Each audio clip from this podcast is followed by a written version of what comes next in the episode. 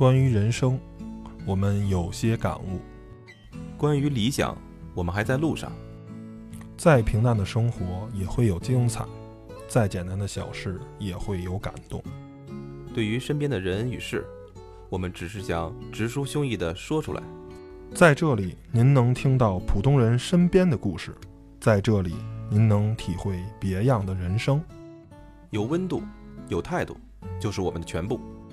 只是因为 Tom 和他的小伙伴们有话说。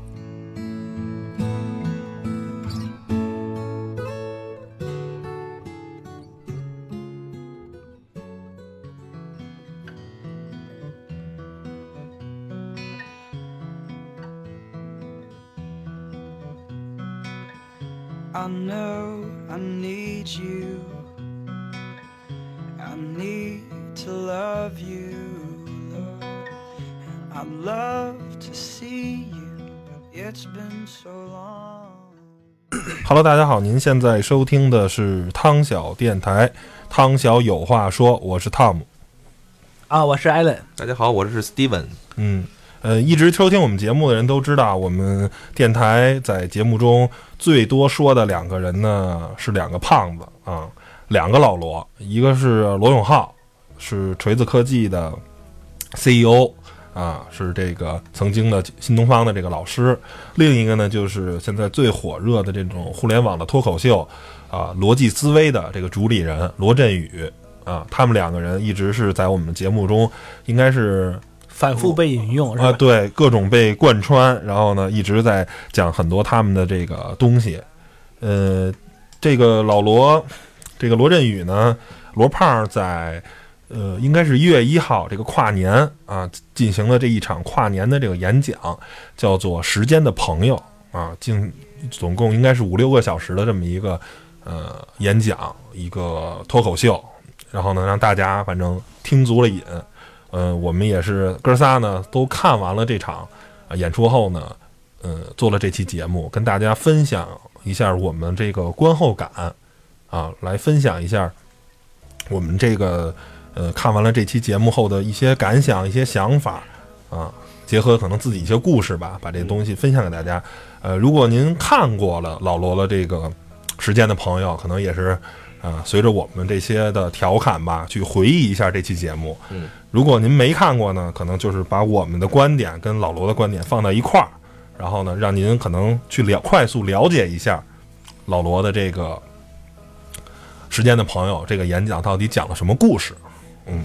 然后我觉得汤姆应该先给大家普及一下，可能有些听众，呃，听咱们节目，但是不不一定能知道这个就是老罗这个人啊，就是罗振宇。以及他的这个在优酷上的这个节目《逻辑思维》是吧？对对对，嗯，因为我咱们都是从他最开始初创阶段，然后就一直关注，呃，一直到现在应该有两年多了，嗯啊，然后大概介绍一下他的一个形式和他一个内容是什么样子呗。嗯，老罗这个人的从业背景还是很深厚的啊，他是比较早的时候就进入了央视，然后呢，可能一点一点做起来，最后做到了。呃，对话这个节目的制片人是这个财经频道非常好的一个这个访谈类的节目。后来自己好像出来创过，呃，创也不能算创业吧，自己出来去干主持，好像是在第一财经啊什么，我给忘了。然后呢，后来呢，在应该是一四年吧，一四年、一三年，大概是这个时候呢，嗯，开始创作了这个叫做逻辑思维，罗是这个姓罗的这个罗，啊，这么一个节目。其实最初的时候，呃，这个节目。呃，更像是一个，就像他说的“死磕自己，愉悦大家”，其实就是像一个读书的一个观后感。就是我看了一本书，我把这个书最精华的东西，我给大家讲出来啊。你可能刚开始的时候，节目大概可能也就十几分钟、二十几分钟，现在现在节目越来越长，大概有时候长的时候一个多小时多一点，有时候可能五十几分钟，大概可能用这么长时间把一本书，或者用两期节目把一本书。告诉给大家，这里面都发生了什么故事？然后呢，他的这本书讲的精神是什么？所以说，对于现在这个社会，可能人们特别的忙，忙到自己都不知道在忙什么。然后呢，对于读书来说，可能有些晦涩难懂啊，有一些非常复杂的书，你可能也没有心境去静下心来去看这些书。那老罗的这个呃逻辑思维呢，还是非常好的。你可能只需要花一个小时的时间。你听他白话完了，可能只是在上下班这个地铁的路上啊，或者是什么时间吧，你听他踏踏实实的把这个书书读完了，然后你如果你有兴趣的话，啊，你就去看这个书；如果没有兴趣的话，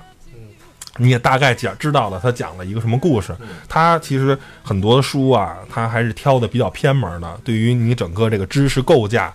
呃是有提升的，有的时候可可能会打破你本身的这个价值体系，有些时候会让你这个价值体系有一个提升。我觉得，反正这个节目我是一直从第一集追到现在吧，基本上是每集都不落。嗯，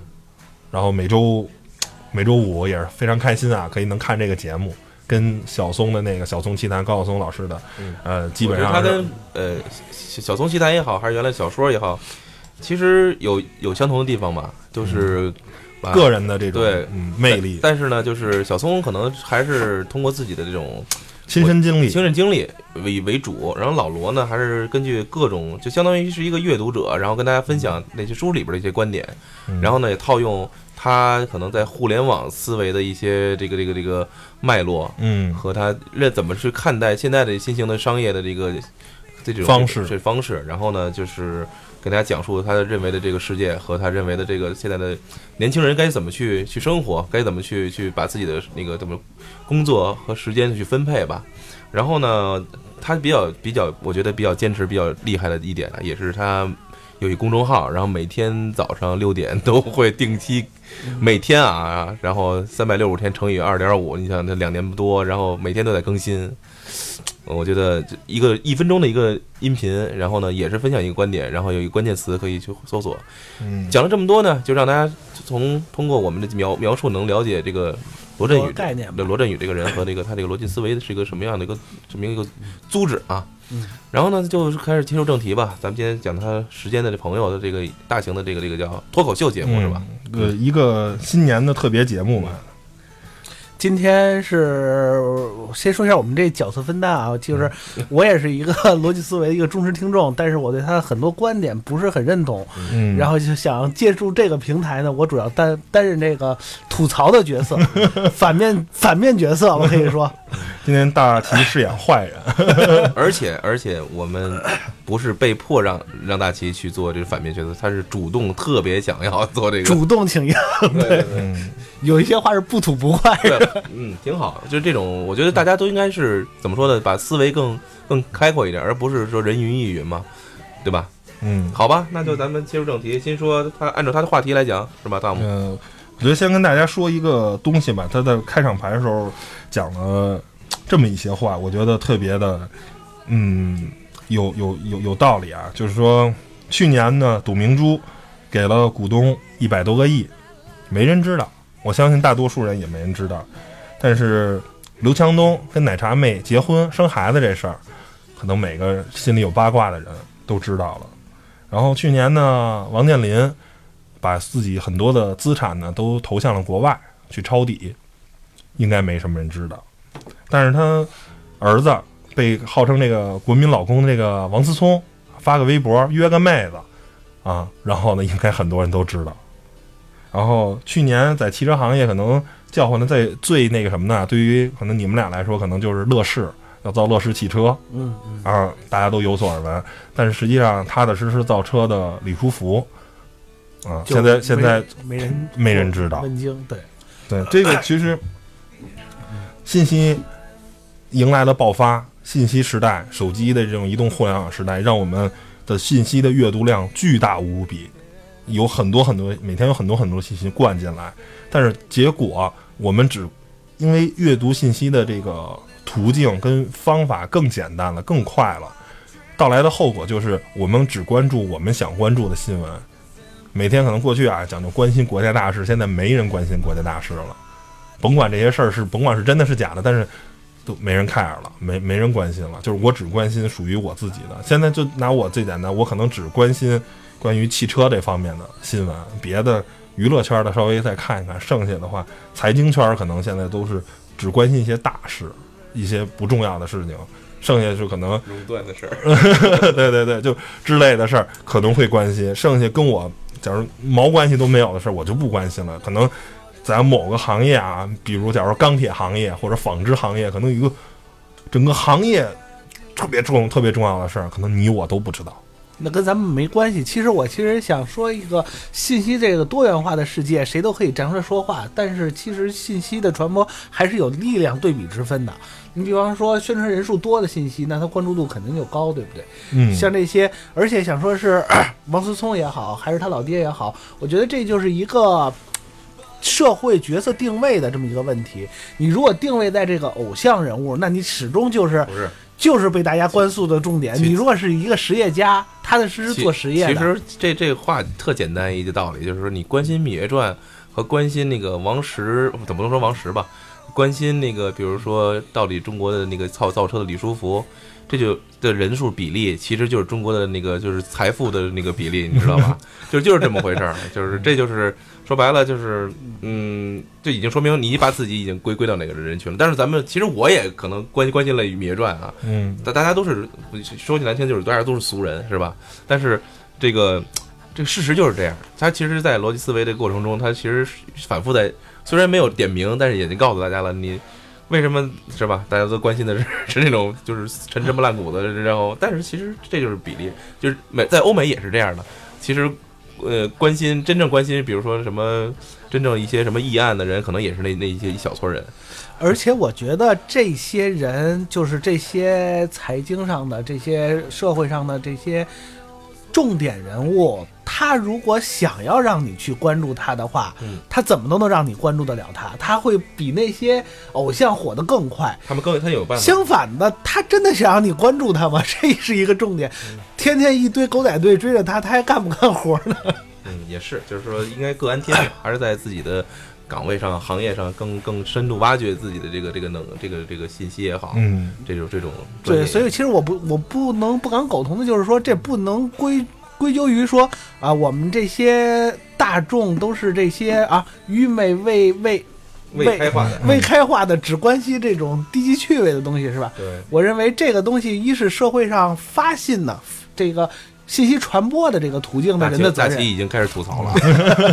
我第二开启高能吐槽模式。呃，对，第二个才是说，哎，我们想想关注什么东西，就是，呃，你还得看这个，呃，这些呃，我们不关注的对象是不是想让我们关注，对吧？如果人家不想让我们关注，我们反倒去关注，这会给人听得很很，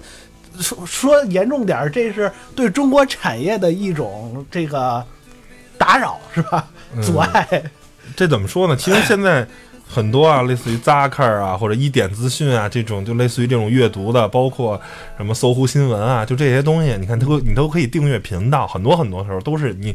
你把你选择你的兴趣点，就是我的兴趣点啊，可能在国家大事，我关注经济啊、财经啊、股市这些事儿，那我只订阅这几个频道。那具体中超谁得了冠军啊，NBA 是吧？谁又打进季后赛，我没有关注这个频道，我真的不知道。对，多元因为化的世界，新闻太多了，就是过去的时候，你可能在呃十年前或者二十年前，互联网，尤其是移动互联网未到来的时刻，我们可能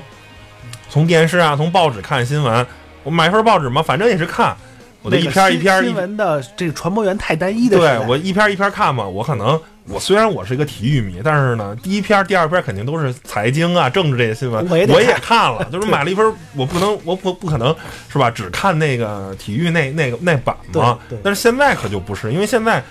呃新闻的这种量可能是已经达到了从量变到质变了，就是你如果你想看的话，你每天二十四小时不停的看，我觉得你可能把 A P P 这些这么多 A P P 的新闻你都看不完呢。你就能把那 A P P 的名字读完了，就不错了。对啊，所以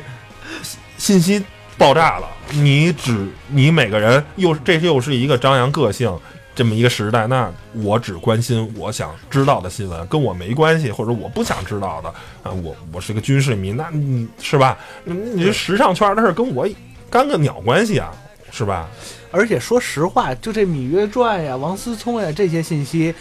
那就社会上都这么说，说大家都关注，然后就感觉营造了这种大家都关注的氛围。但其实你说落实到每个人，我就不关注，嗯我既不。我既不关注谁谁谁外边投了多少钱，我也不关注《芈月传》演到第几集。那你你也不能就是把我归入归入这大众以外的群体吧，我也是社会一员的。你是大众里的小众，就是说，这个个性每个人都有自己的关注点，他有可能既关注《芈月传》，也关注人投了多少钱。嗯你不能就是把所有人都归到一类上，就是说，哎，这个百分之九十或者百分之九十五的大众都不关心这个新闻，只关心那个新闻，这就很。你就是潜水的那个，其实，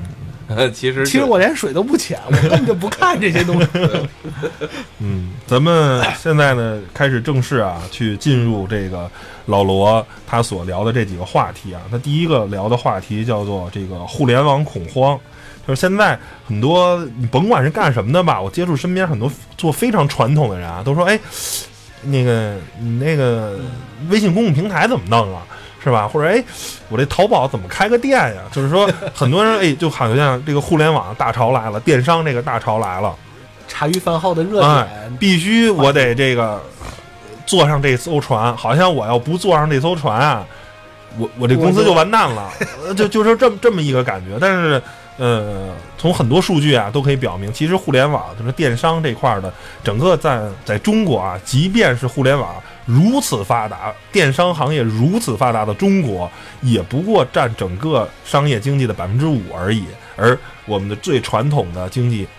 还要占到百分之九十五。当然，马云也说过嘛，说哎，忘了是马云还是雷军嘛，去说过这个，跟好像是马云跟王健林吧，说到二零二零年吧，还是多少年了，说电商经济要占整个中国经济的百分之五十啊，怎么着，咱俩赌多少多少钱什么的，就是两个这个一个代表传统的实体行业的。大佬，一个是电商互联网这个大佬，也去赌过这个事儿。我觉得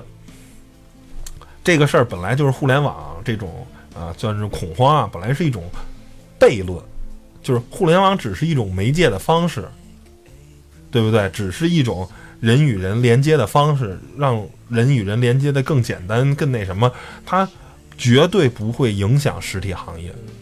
或者说，你也许你认为影响行经实体行业是一种特别简单的这种方式，就是说怎么影响了？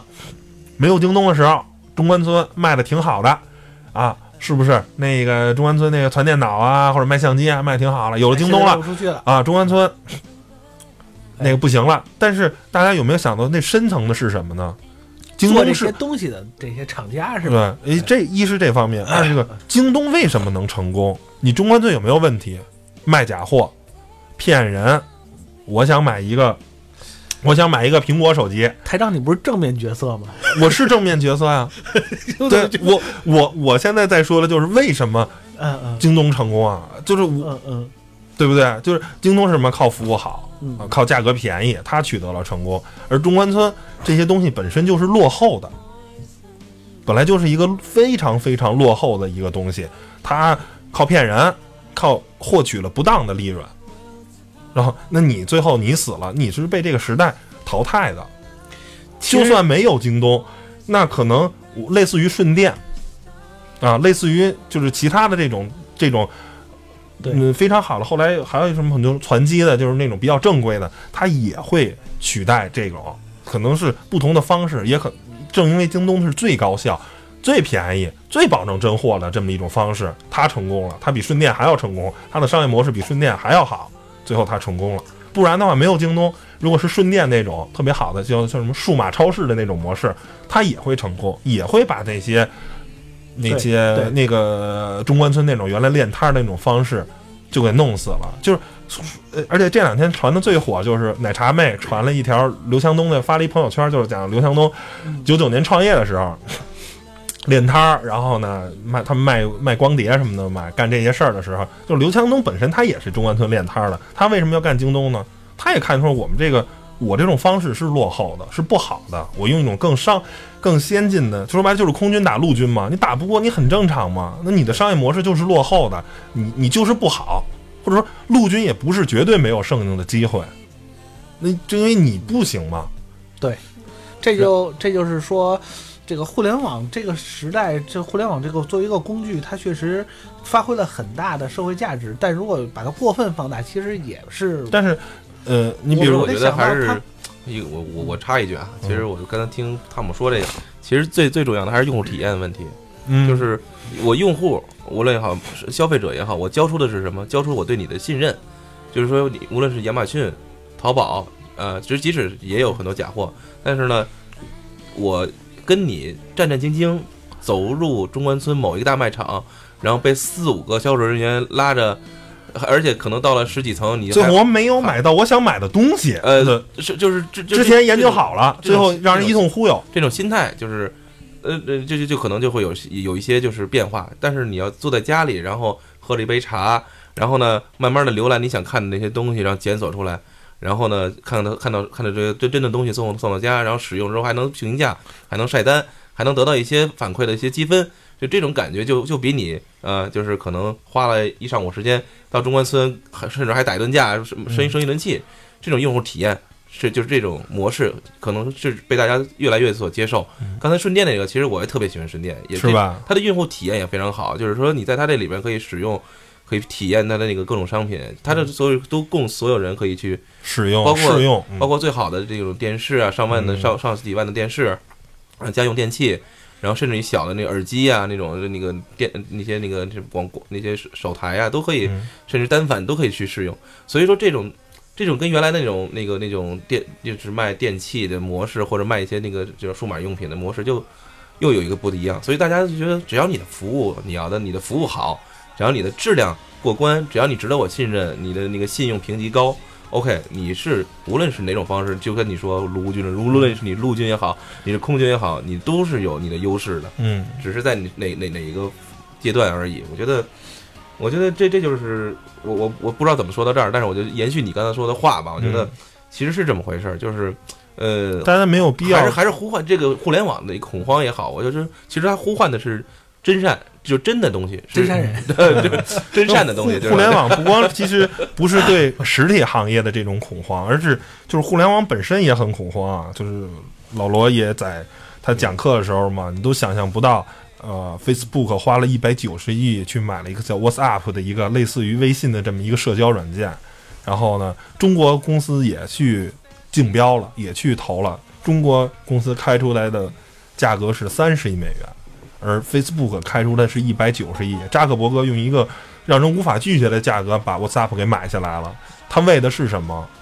实际不是说我看好 WhatsApp 这个软件为了，续命吗，为了续命。因为如果因为 WhatsApp 是下一代社交软件的王者，就是这一代。现在我们在使，现在还有谁在用人人网或者开心网呢？即使我们登不了 Facebook，我们登了 Facebook，你会真用吗？因为你也不会用人人或者开心了。嗯，这种那是五年前的社交方式了。现在在二零一五年，微信是这个时代的，WhatsApp 是这个时代的，或者像韩国那个 Line 是这个时代的社交方式。那 Facebook 花了一百九十亿，让我这个这个公司可能再活三到五年，呃，直到我可能再赌赌对下一个社交的方式。就是很多互联网公司，你看它疯狂的投钱，就是其实买的是什么？买的是买的是我把我竞争对手扼扼在摇篮中，我不能让他长大。嗯，然后呢，我可能把它买过来，我把这块业务去开展下去，让我可能可以再多活几年。而在但是其实我想说的是，互联网这个改革，这个发展迅速的这个趋势，大家其实都明白。就是说你，你买了这家公司，你可能，你可能实际上你如果不买的话，也不是被这家公司颠覆，可能是在你看不见的地方被另一家公司颠覆，这都有可能。嗯但是我就想说，互互联网就是大家有没有感受到互联网带给我们的客户体验，其实是有是有一定局限性的。就我嗯现在也逐渐感觉出来，包括这些京东也好，亚马逊也好，咱们就单举京东这个电商平台，它确实便宜，确实快，而且了解信息也也很快，但是它没办法让我感受到这个作为交易过程中最重要的人与人之间的这种，因为交易本身就是从历史到现在也都是人与人之间的，你我对你的信任，然后我买了你的产品。然后我对你的一些话的信任，我又买了你的一些推荐的一些附加产品。但是京东互联网就不光单指京东啊，互联网是带给不了我们这种客户体验的。我就说，不，这个是在呃之后要讨论的话题，有 O to O，O to O 就来解决了你这个问题了。不，我就是想说呀，互联网它确实是再颠覆一些事儿嗯。但是大家觉得把互联网这个概念过分放大，其实也也不太正确。我们始终要认为，就是互联网作为一个工具，作为一个平台，它作为一个一种一种时代的标志，它确实有重要的意义在。但是它的底层的一些东西，不是说轻易就能被颠覆的，而且有很多东西是你说你颠覆了之后，然后就像刚才这个购物一样，那就其实就咱就举一个单独的个例，就是日本的有毒八喜这家电器店，嗯，那互联网电商在日本起的不比中国早，但是有毒八喜一直的它的营业业绩都是在上涨的，一直是坚挺的。为什么？就是因为它把人与人之间的交流做好了，它的价格比电商贵，但是人家还是愿意去有毒八喜，会在一个一个车站下车，然后进到那家店里边，然后去逛一逛，然后去买很多东西。为什么？他能从店员那儿了解到商品的详细细节，最终其实核心还是服务，还是服务，对，就是其实电商之间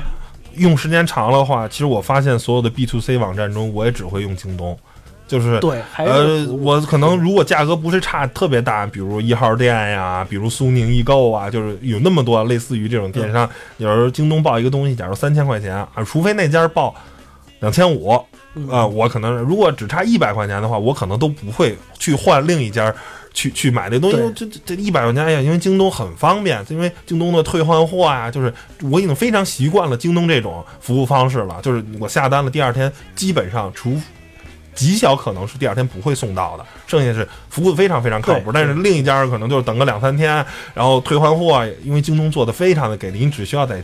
上面去填个单子的话，根本就不问你，所以你说京打个电话基本就换换货。京东它赢在什么地方？它赢在互联网技术吗？不是，是它赢在服务上。服务，所以说白了，其实我今天作为一个反面人物出现，我其实就是想跟这个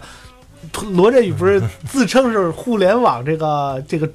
崇拜这个教会的教主级别的这种人物嘛？但是我是我就是想说，你对互联网的崇拜，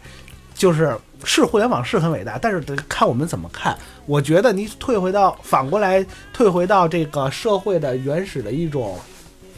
一种形态，没有互联网的形态，再去想这个问题的话，我觉得很多东西其实本质上的东西不是互联网，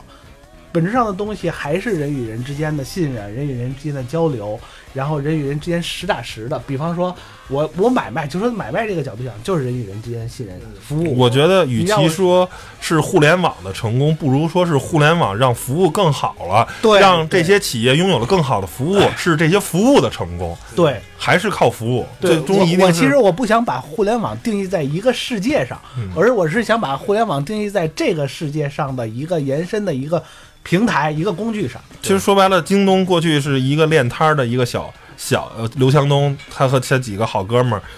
在在中关村练摊儿，他只是达到这个级别。他通过互联网的手段，然后呢，他把服务自己的服务提升了，我的货又好又便宜，然后呢，你买的又踏实，然后呢，我通过互联网方式把我的服务。做一下做好了十倍，做好了二十倍，然后呢，它才能变成了现在的这个京东。对互联网只是它成功的一种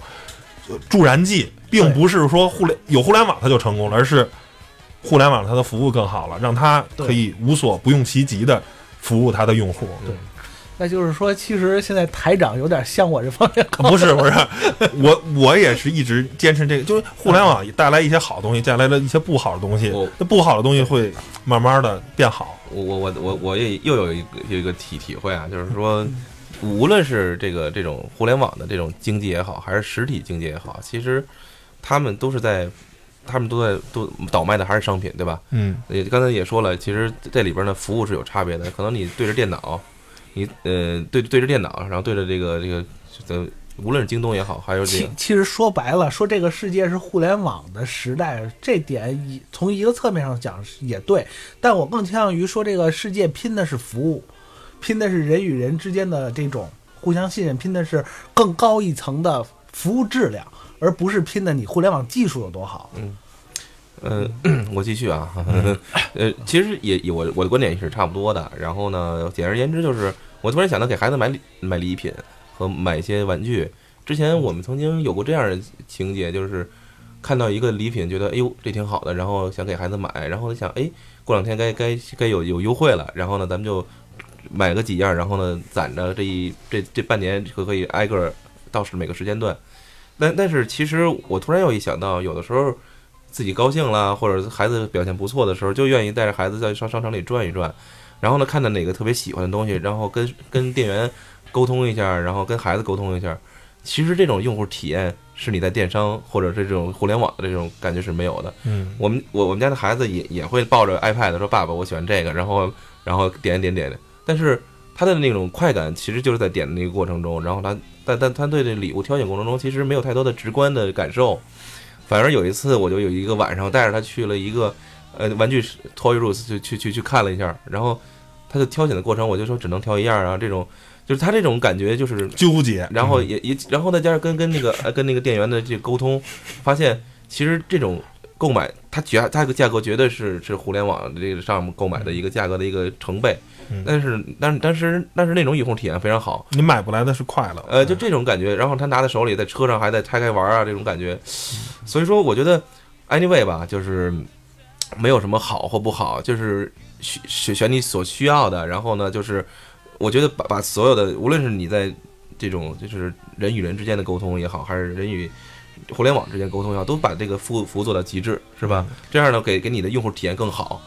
嗯，其实咱们说白了，互联网它只能它，我觉得它对于这个就是说传统，咱们它还是分两类，一个嗯传统产业，一个互联网产业。互联网产业能比传统行产业做得好的，就是更便利、更方便的去传播信息。嗯我觉得别的地方做的做的应该是没办法有这种差异化出现的，就是除了这一点之外，那好，我们说互联网滴滴打车，你把这九六九六幺零三颠覆了，咱们有一期也说过这话，对吧？那是因为九六幺零三的服务没做到位。不信咱们九六幺零三所有的车，只要通过九六三叫所有的车，车内整洁干净。这个司机呃素质好，然后车里边一进去戴着白手套给你开车门，你看我还用不用滴滴打车？只要你车够多够我用得上，我就是九六幺零三的用户。所以其实这本质上来来讲，拼的还是一个服务，而不是说拼的是你互联网。可以对互联网拜物，其实这互联网东西存在，它加大了信息、加大了协作，这些都是好的。但是过分崇拜互联网这个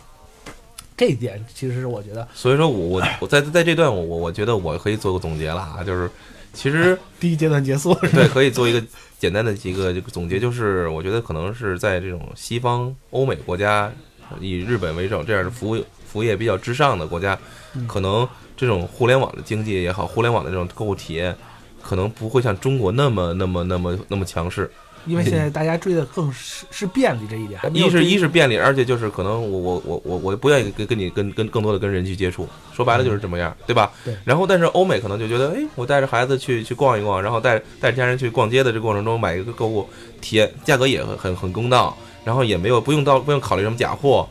是不是这种感觉？所以说，我觉得就是可能这也是中国的一个特色吧，就是还是处于人需要和人信任的一个过程。当嗯当你人和人都到了都到了跟欧美的那种信任的阶段的时候，可能 OK，可能那个时候互联网的这种风风潮向它吹嘘，不能说吹嘘吧，就说的这种啊这么火，可能也就很淡然了。大家就是各安其各各安天命，各各各就各位这种感觉了。嗯，就举个例子，你就拿这个买家具在线上买家具，或者是上宜家买家具，你让这两个去做一个对比，嗯，那看我觉得肯定是半斤八两。追求便宜的可能就是在线上，呃然后但是我觉得追求体验的肯定会去宜家。对这个东西还是怎么说呢？就是说，互联网可能解决的是一些，嗯、比较，嗯，规则的，比如手机，我都知道啊，这个手机非常好，可能哎，你去店里买，可能卖七千块钱，或者是或者没货啊，或者怎么着，然后各种各种问题，然后我哎非常。就是怎么着，用户体验不好，或者京东上我订一个什么都不用操心了，啪啪啪选好了颜色，选好了容量，然后过过两天人家给我送过来了，这是一个非常好的。或者我买什么东西，比如买个笔记本电脑或者什么东西，我都知道，我大概已经想好了，我买什么东西，嗯已经确定好了。我我脑子是有一个有一个我具体要买的东西，这是互联网的这种购物的啊、甭管是 B to C 啊还是 C to C，这种非常好的。而如果我是一个抽象，我说家里想买家具，我可能只确定了我家里哦是个欧式风格的，嗯嗯或者我家里是个中式风格，但是具体中式家具也有很多呀，也有几百种、上千种的。那我到底要买哪个呢？那可能还是去家具城看比较好。而且你拍的照片啊、色差啊这些问题，你看着哎，可能是个哎这个这个棕色的，结果你买的时候可能是个淡棕或者是个深棕，不是你想要的那个棕。这个都是嗯，你在照片去呈现的是不不可能说有实物看的这个东西。对，但是台长，我就你第一点，我也可以用实体店的一些另加服务给你颠破、颠覆。比方说，你线上，哎，你说你买都是同样的货物，比方说拿 i iPhone 六 S，、我在网上买，肯定要比去实体店买价格又又便宜，又质量保证又快，对吧？我肯定在网上买。但是有一家店有一个超模站台，到那儿你就可以和他合影，然后再拿一部手机，你去哪儿？还是 O to O 嘛？你这一说了半天，对，但是但是也有会有会有人去实体店去买的。对这个实体店增加竞争力的，也不是说我一定会输给互联网，就在这个我觉得在任何产品上，我觉得实体店都不一定会输给互联网。你这是 IP 是吧？这个这个是 这要涉及的就是一个，这就是我觉得呃，互联网章章子怡站台，啊，对了，互互联网这个呃恐慌的这个话题。可能永远都不会争论不休啊！如果只咱只站在这个维度上，我觉得咱们可以开启下 下个话题了。对好，那咱们下一话题。嗯，那个他讲了这个 IP 经济这个东西，我觉得在这个时代，互联网解决的是手段，是一种交流的方式。那什么经济会最成功？什么经济会，呃，是这个时代最大的一种引擎呢？我觉得老老罗说的是 IP 经济，IP 经济直面的意思呢是知识产权。实际这个东西，呃，不能说呃。呃，如果只用知识产权这个东西翻译来说，就太单薄了。其实它更多的是什么是 IP？钢铁侠是不是 IP？是 IP。零零七是不是 IP？是 IP。金庸的小说里的《鹿鼎记》里的陆小那个韦小宝是不是 IP？是 IP。甚至罗永浩是不是 IP？是 IP。它是一个所有人，你说大家都对它一个认可，这个就是 IP 经济。就是现在好莱坞什么电影卖的最火？一定是 IP 电影，一定是钢铁侠卖的最火，一定是蝙蝠侠卖的火，一定是蜘蛛侠，就各种侠卖的特别好，甚至连煎饼侠，连大鹏演的 都特别好。为什么？因为大上上几十亿是吧？呃没那没那么多，好像七八亿没问题的话，为什么人家认可？大鹏是一个非常努力的一个人，他拍的《屌丝男士》是吧，让大家特别喜欢。就是很多很多的成功，一定是基于一个人，基于什么什么的才能成功，而就是这种粉丝经济吧。这往浅了说，就是一种粉丝经济；往大了说，是一种对一种价值观、对一种行为做法的认同。所以就会成功。说白了，嗯、如果不是因为罗永浩这个人，锤子那个手机卖那个价钱，没人会买。其实引申一句，那个世界上有这个三大 IP 经济圈哈，嗯，一个是这个呃真主的，一个是 耶稣的，对，没错还有一个释迦牟尼的，是吧？是对，其实宗教也是也是一种 IP 嘛，大家一种共同的对认同嗯。然后呢，其实这个东西我觉得特别特别的重要，因为在这个时代，嗯，很多人就是原来就是大一统嘛，啊，大家信一种信信一种东西，甭管是共产主义也好，还是什么，都是信一种东西。但现在，呃，更多人变得就是，哎，我可能只是咱哥几个特别好，咱信一种东西，咱一块儿玩儿就好了。我跟你们玩不到一块儿去，咱们不是一路人，别在一块儿玩儿，没有必要。对，其实我觉得这个他举的是那个锤子手机是吧？锤子科技，嗯那其实他想实质上就是一个公众效益的问题，就是公众知名度的问题。就好比说毛泽东写的书法，那肯定就值钱，其实就是一个工作效益。那罗永浩他去做手机，大家对他人认可，那就会去买他的手机。但是其实我觉得这一点上啊，这一点上，我觉得我自己是有一些疑问的。我我有反面一次啊，嗯来，就拿罗永浩做手机这件事来讲，首先我对于罗永罗永浩的认可啊，就认知啊，就是他是一个新东方老师，嗯。然后他讲那些段子非常有意思，嗯。其实就停留在这儿。你说他去做手机，他做手机，我对他的认可引申到他手机上吗？完全没有。我最我甚至前一期我才知道坚果和锤子是什么关系。嗯，对，所以说你说你 IP，你能把这个经济圈引到那个经济圈，那至少我觉得从我自身感受来讲，我不我对这件事不认可，而且而且我也觉得他的锤子科技做的手机并没有达到说销量有多么多么多么的好，嗯，而且一直是是不是赤字还在继续，还在挣扎着这种。但是你说你好，我们去买手机都是通过 IP，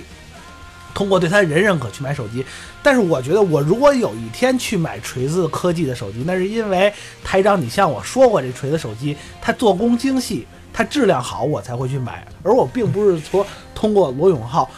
但是如果我去买他的手机，那那个时刻，我对罗永浩的认知会发生变化。我不会把它定位在新东方老师，而是把会把它定位在一个追求极致的这个有匠人精神的 CEO 上。嗯，所以你说你从这个这个领域的一个知名人物，让以这个认知让我这种人去扩展对他的信任，然后对他去买他另一种产品，这一点至少在我这儿是不认可的。嗯，我怎么说呢？就是说不能把这个就是在刚才说不能把 IP 经济简简单单认为是粉丝经济，就是 IP 经济是我针对你这个人的认可，就是最举个最简单的 IP 经济，褚橙、褚时健，原来云南红塔集团的董事长，他种的橙子，他就因为之前贪污犯事儿折进去了，后来出狱，在这个重新种橙子，嗯。然后褚橙是在中国整个这个叫什么呃，这叫鲜果的这种电商中是最成功的，没有第二个，无以复加，就是最成功的。你想买买不到，你想买楚老爷子种的橙子买不到。就是还有点的经济哈。那对点的经济，这是下一个，就是但是 前提是嗯，首先褚时健是个 IP，嗯，没有任何问题，但是它的橙子是中国。我不敢说是最好吃的，但是应该是很好吃的橙子。如果他种的橙子又酸又涩，他的卖也没人买。而罗永浩他的做手机也是一样。首先，老罗是一个感觉这人很正，这人传播了太多的正能量，是一个呃是一个战士，是一个这种感觉的。然后他的甭管是坚果手机还是 Smarty 的那个 T One 跟 T Two 这两个手机，也是传承了他这种精神，传承了就是他所谓的那种匠人精神。所以，甭管 T 三啊还是 T 几，他一一直就是他在为这个手机这个时代做的 make difference，做一些不同。因为在现在大多数手机都趋于小米化，连魅族这些大多数其实都是可以是小米看作于小米的这些模仿者。那大家都反正做的差不多啊，产品线非常丰富，然后呢，呃，就是很平庸，对，没有太多的亮点。呃，苹果也是一家在越来越平庸的一一家公司。那老罗呢，他虽然可能在技术方面啊，在其他方面，呃就是关于所有手机性能方面，他做的都不大行，但是他在美学跟做工上，他做做做到了相对来说比较高的这种追求。那总有一些人，vivo 的手机卖四千块钱都有人买啊，那 vivo 的配置很低的，但是还是卖出去了。我很多人买手机，我不需要那么多性能，我就需要买一个好看的手机。然后呢，我可能平时就是刷微博，然后呢发发微信，听听歌，就是仅此而已了。那我觉得我买一个好看的手机很重要，配置差不多就好了。对，其实我觉得说到这一点，让我联想到以前的一个产品啊，就是我可能认为这是我对这个这种经济形势最初的认知，就是乔丹 Air、嗯 Air Jordan 嗯嗯那双鞋，那应该是我认为的是最爱 IP 经济这是最初的理解了。就是我对乔丹认可，然后我去买那双 I 鞋。I P 经济就像他在呃他在这个演讲里说的，I P 经济无所不在。就是张麻子是不是？嗯，王致和是不是？其实刚才我不是特别赞同大齐说的啊，这个 IP 需要大的传播力，我不用，咱就这楼底下这个胡同，我就开一个煎饼摊儿，我做的非常好吃，这条街的人都来吃煎饼，一传十，十传百，慢慢可能整个这一片儿雍和宫这一片儿人都赞同我的煎饼。对于一个煎饼来说，整个雍和宫地区人都来买我这儿买煎饼，他就够了。但是我我并不需要全中国人都通过互联网的手段，通过淘宝来我这儿买煎饼。我就是一煎饼摊我不需要那么大嘛。其实这就是说做点的那个下一个话题的内容嘛。嗯但是我就是想说，这个 IP 的这个说这个 IP 经济就是这个成功模式的关键所在，然后就通过你的一个公众效应，能把所有的人引向引向你代言的所有东西。嗯那广告代言，那从历史上到现在一直都有嘛。那其实不是 IP 经济，IP 比如说，哎，哎，我假如我是谁谁谁，比如我我高晓松代言了英菲尼迪这个车啊，说他之前因为车祸嘛，后来他成为了代言人。呃，我承认肯定会对车的销量有所帮助，但是呢，绝没有质的。你不如说，甚至甚至不如说讲李书福是怎么努力去造车，可能会会有很多人去买吉利。对对对，我觉得不是广告上那种那种东西，我不认为是 IP 经济。IP 经济一定是嗯把我这个人的一些精神注入到了这个企业的文化里，注入到我的产品里。就像乔布斯是 IP 经济，对对，嗯，但是可能某个呃什么明星代言一个苹果手机，或者说你可能会受乔布斯的感动买一部 iPhone，但是绝不可能因为姜文的呃配了这个苹果广告的声音而去买一部 iPhone。我觉得这个事儿可能性太差太小了。所以我觉得那有可能就是罗振宇在举这个罗永浩例子的时候也不太恰当。我觉得我我去买这个锤子手机，我并不是因为他是一个知名的这个公众的一个新东方老师而去买，那其实就单纯的是从我我会单纯从手机角度出发。我如果要是对手机认可，那也是因为它的理念、传统、其实做法 IP 经济更多的时候是一个敲门砖，它就像互联网一样，我通过互联网的方式，我能知道它。就是如果没有罗永浩，就是咱哥仨做了一个锤子科技啊，然后呢，咱做了一款叫 Smartisan T One 跟 T Two 的这个手机，嗯那可能没人知道这哥仨是谁呀、没人知道这件事儿。那你可能产品做的同样出色，对不起，你没有话题性，你掀不掀不起多大的这个风浪。对，但是这也不代表所有知名人物都应该去做一些什么产品啊。嗯，对，嗯。也不一定就是说，呃就是说我们这些用户不会说单纯就是为了，至少有一部分人，我代表的一部分人不会单纯为了说你这个人怎么怎么样，然后我就对你产品有多深的了解，然后再去买花钱去买你产品。嗯，但是我嗯我我我我我觉得这个也说的也很多了，我一直听了二位高高论，我我我我也从特别那个 low 的角度总总结一下，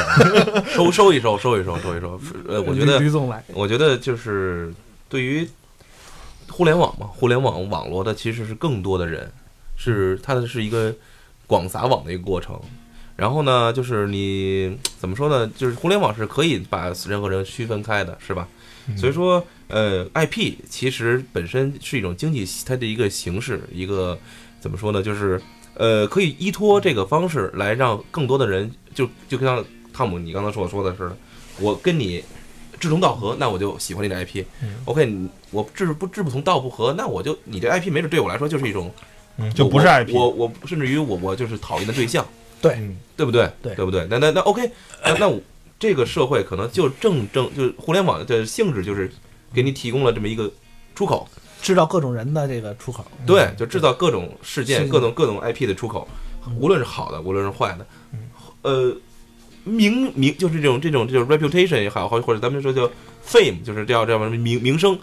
好名声、坏名声，good fame、bad fame，它它都可以制造经济、经济、经，经济就是类似于那个甘露露，对，对，是不是？它它也是一种 IP，代言款内衣销量火爆，那 那这这有可能。爆款是吧？爆款，淘宝爆款，就是还 OK，这什么意思呢？就是说，呃呃，大家还是呼唤好的 IP，对吧？它一定会走得更长，但是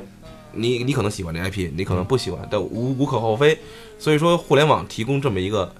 一个一个经济获知 IP 的一种途径对对，，所以但是，IP 不要去骗，就是说嗯你真得做到那个份儿上。就是我觉得但但是最最后，哎，事实也证明，很多这种偶像做的手机，比如崔健做的手机，比如那个叫什么来着，反正也是一个明星啊，我具体名儿忘了啊，走不长远呃，这都是就是仅此而已嘛。这就是大家还是我觉得，可能我说的还是就是嗯跟刚才那个点一样，啊就是说我我们消费者就是赌一把，不能说是顺门赌呗，我就就喜欢你了。嗯，对吧？那我就我就愿意为你付出，就付出我的这块八毛也好，甚至于两三千块钱一个手机也好，这个怎么说呢？就看你自己能把自己做到什么地步，还是你得提升自己的一个，才能走得更长远。嗯反反观之呢，就是说，OK，那 IP 的一个就是互联网的一个好的一个一个趋势，和它给大家提供更更多的可能性。然后你只要你做得好，只要你无论你怎么出名儿，这这这这这就是互联网现在的给大家一个提供的一个怎么说呢？这么一个环境。嗯你你就就可以你通过这个来自己去营销自己。OK，、反观之呢，就是 IP，就像刚才大齐所说的，就是作为一个理性的消费者，OK，咱们现在说我，但不是说刚才那一部分不是理性的，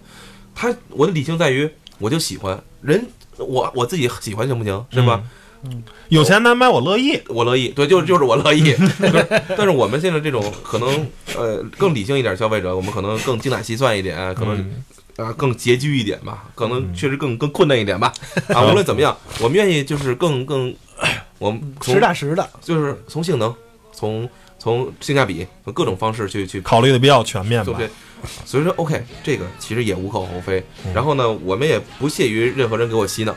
嗯，嗯。但是无所谓。最后想说一句，就是这个世界也给提给给这些人提供要一要一些就信仰吧，嗯，就是你可能信仰不了什么刚才说那那个那那三个大的那个 IP 啊，但我就信仰罗永浩也无可厚非，是不是？对对对，嗯，成吧。然后这是上半段节目啊，我们聊了 IP，聊了呃互联网恐慌。然后呢，下半期呢，我们会聊呃资本的寒冬，还有 O to O。那上半段的节目呢，先到这儿，然后谢谢大家收听，拜拜。收听。好，